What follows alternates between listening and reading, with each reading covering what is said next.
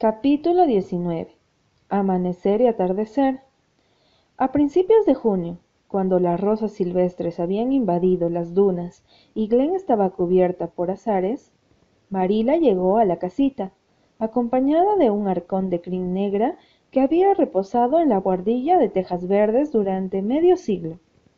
Susan Baker, que, tras unas pocas semanas en la casita, había llegado a adorar con ciego fervor a la joven esposa del doctor, como llamaba a Ana, miró a Marila con celosa desconfianza, pero como Marila no intentó inmiscuirse con las cuestiones de la cocina y no mostró deseo alguno de interrumpir el servicio que prestaba Susan a la joven esposa del doctor, la buena mujer se reconcilió con su presencia y contó con sus amigos de Glen que la señora Cuthbert era una encantadora anciana que sabía cuál era su lugar. Un atardecer, cuando el limpio cuenco azul del cielo estaba coloreado de un rojo vivo y los petirrojos hacían estremecer el crepúsculo dorado con jubilosos himnos a las estrellas de la tarde, hubo una súbita conmoción en la casita de los sueños. Se enviaron mensajes telefónicos a Glen. El doctor Dave y una enfermera de gorro blanco vinieron deprisa. Marila se puso a pasear por los senderos del jardín entre las conchas, murmurando plegarias, y Susan se sentó en la cocina con algodón en los oídos y la cara tapada con el delantal. Leslie, al mirar desde la casa del arroyo, vio que estaban iluminadas todas las ventanas de la casita, y no durmió esa noche. La noche de junio fue breve, pero pareció una eternidad para aquellos que esperaban y observaban. Ah, ¿no va a terminar nunca? Exclamó Marila, cuando vio lo serios que estaba el doctor Dave, y la enfermera no se animó a hacer más preguntas. Y si Ana. pero Marila no podía hacer suposiciones. No me digan, dijo Susan con fiereza, respondiendo a la angustia de los ojos de Marila que Dios podría ser tan cruel como para llevarse a ese corderito encantador cuando todos la queremos tanto. Se ha llevado a otros igualmente queridos, dijo Marila con voz ronca. Pero al alba, cuando el sol saliente rasgó la niebla que pendía sobre el banco de arena y la convirtió en arcoíris, la alegría llegó a la casita. Ana estaba a salvo, y una diminuta y blanca damita, que tenía los ojos inmensos, como de la madre, estaba acostada a su lado. Gilbert, con la cara gris y demacrado por la noche de agonía, se acercó a decírselo a Marila y a Susan. Gracias a Dios, dijo Marila, estremeciéndose. Susan se levantó y se sacó el algodón de los oídos. Ahora desayunar, dijo con energía. Soy de la opinión de que todos nos vendrá bien comer algo. Díganle a la joven señora que no se preocupe por nada, que Susan está al timón. Dígale que piense solamente en su niña. Gilbert sonrió con tristeza y se fue. Ana, con el rostro pálido tras el bautismo de dolor y los ojos encendidos con la sagrada pasión de la maternidad, no necesitaba que le dijeran que pensara en su niña, no pensaba en otra cosa. Durante unas pocas horas experimentó una felicidad tan exquisita que se preguntó si los ángeles del cielo no la envidiarían. Pequeña Joyce, murmuró cuando Marila entró a ver a la niña. Planeamos llamarla así, si era una nena. Había tantos seres queridos cuyo nombre queríamos ponerle que no podíamos elegir. Por eso nos decidimos por Joyce. Así podemos llamarla Joy. Joy es muy apropiado. Ah, Marila, yo creía que era feliz. Ahora sé que solo soñaba con la felicidad. Esta es la realidad. No debes hablar, Ana. Espera estar más fuerte, la amonestó Marila. Ya sabes lo difícil que es para mí no hablar, dijo Ana sonriendo. Al principio estaba demasiado débil y demasiado contenta como para darse cuenta de que Gilbert y la enfermera estaban muy serios, y Marila acongojada. Luego, tan sutil, fría y despiadadamente como una alimaña que repta hacia la tierra, el miedo se le metió en el corazón. ¿Por qué Gilbert no está más contento? ¿Por qué no hablaba de la niña? ¿Por qué no la dejaban con ella después de la primera hora de felicidad celestial? ¿Pasaba, pasaba algo malo? Gilbert, susurró Ana implorante. La niña está bien, ¿verdad? Dímelo, dímelo. Gilbert tardó mucho rato en volverse. Luego se inclinó sobre Ana y la miró a los ojos. marila que escuchaba temerosa al otro lado de la puerta oyó un gemido lastimero y corrió hacia la cocina donde estaba susan llorando. Ay pobre corderito pobre corderito. Cómo podrá soportarlo señorita cuthbert tengo miedo de que algo así la mate. Ha estado tan feliz esperando a esta niña y haciendo planes para ella no se puede hacer nada señorita cuthbert. Me temo que no susan. Gilbert dice que no hay esperanza. Supo desde el principio que la pequeña no viviría. Y es una criatura tan encantadora sollozó susan. Nunca vi una niña tan blanca.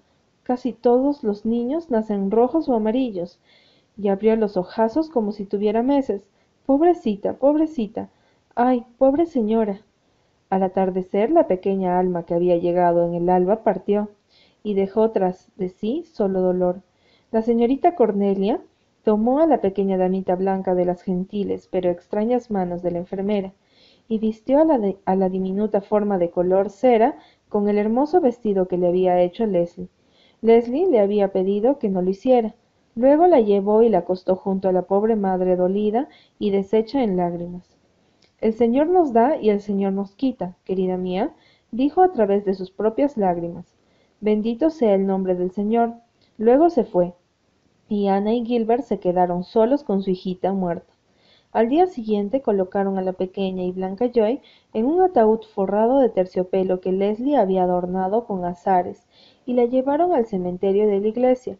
Al otro lado del puerto la señorita cornelia y marila guardaron toda la ropita hecha con tanto amor junto con el moisés con volantes al que le habían puesto puntillas y lazos para esos bracitos con hoyuelos y esa cabecita aterciopelada. La pequeña joy jamás dormiría allí. Había encontrado un lecho más frío y estrecho. Esto ha sido una gran desilusión para mí suspiró la señorita cornelia. Esperaba tanto a esta criatura y además quería que fuera una niña. Yo solo doy gracias porque ana se haya salvado dijo marila con un estremecimiento al recordar aquellas horas negras durante las cuales la muchacha que ella amaba atravesaba el valle de las sombras. Pobre corderito tiene el corazón destrozado dijo susan. Yo envidio a ana dijo leslie súbita y apasionadamente y la envidiaría aunque se hubiera muerto. Fue madre por un hermosísimo día. Yo daría la vida con gusto por eso. No hables así leslie querida dijo la señorita cornelia con gesto de desaprobación temía que la digna señorita cuthbert pensara que leslie era mala. La convalecencia de ana fue larga y amarga por varias razones. El esplendor y el sol que brillaba en el mundo de cuatro vientos la irritaban profundamente.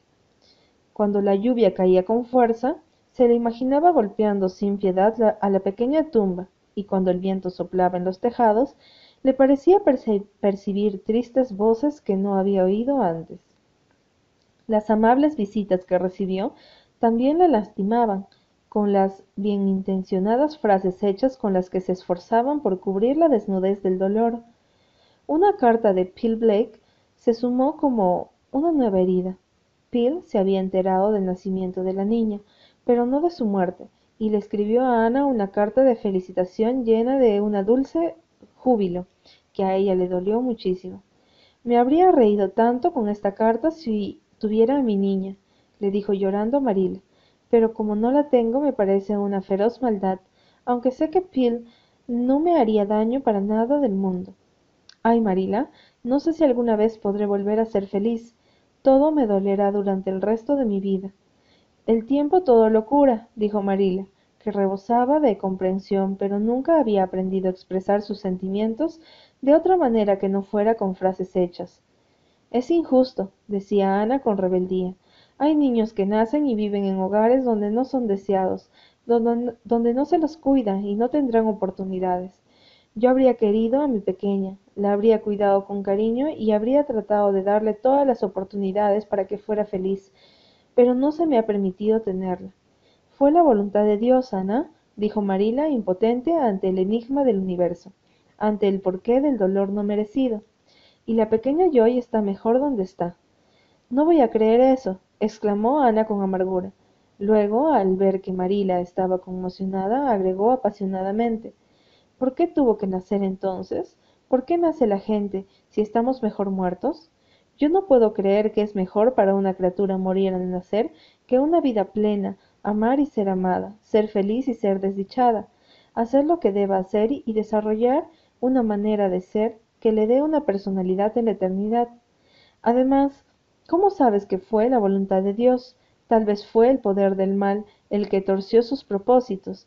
Que nadie espere que nos resignemos a eso. Ay, Ana, no hables así, dijo Marila, genuinamente alarmada por temor a que Ana estuviera metiéndose en aguas profundas y peligrosas. No podemos comprender, pero debemos tener fe, debemos creer que todo es para nuestro bien. Sé que te resulta difícil aceptarlo ahora, pero trata de ser valiente, aunque solo sea por Gilbert. Está muy preocupado por ti.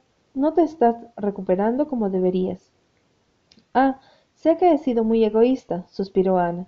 Amo a Gilbert más que nunca, y por él quiero vivir, pero me parece como si una parte de mí estuviera enterrada allí, en aquella pequeña tumba, y me duele tanto que le tengo miedo a la vida. ¿No te dolerá siempre, Ana? Pensar que puede dejar de dolerme a veces me duele más que todo lo otro, Marila. Sí, lo sé, yo también he sentido lo mismo en alguna ocasión. Pero todos te queremos, Ana. El capitán Jim ha venido todos los días a preguntar por ti. La señora Moore ronda como el alma en pena por aquí. Y la señorita Bryant pasa casi todo el día cocinándote cosas ricas. A Susan no le gusta mucho. Dice que ella cocina tan bien como la señorita Bryant. Querida Susan. Ah, todos han sido tan buenos y pacientes conmigo, Marila.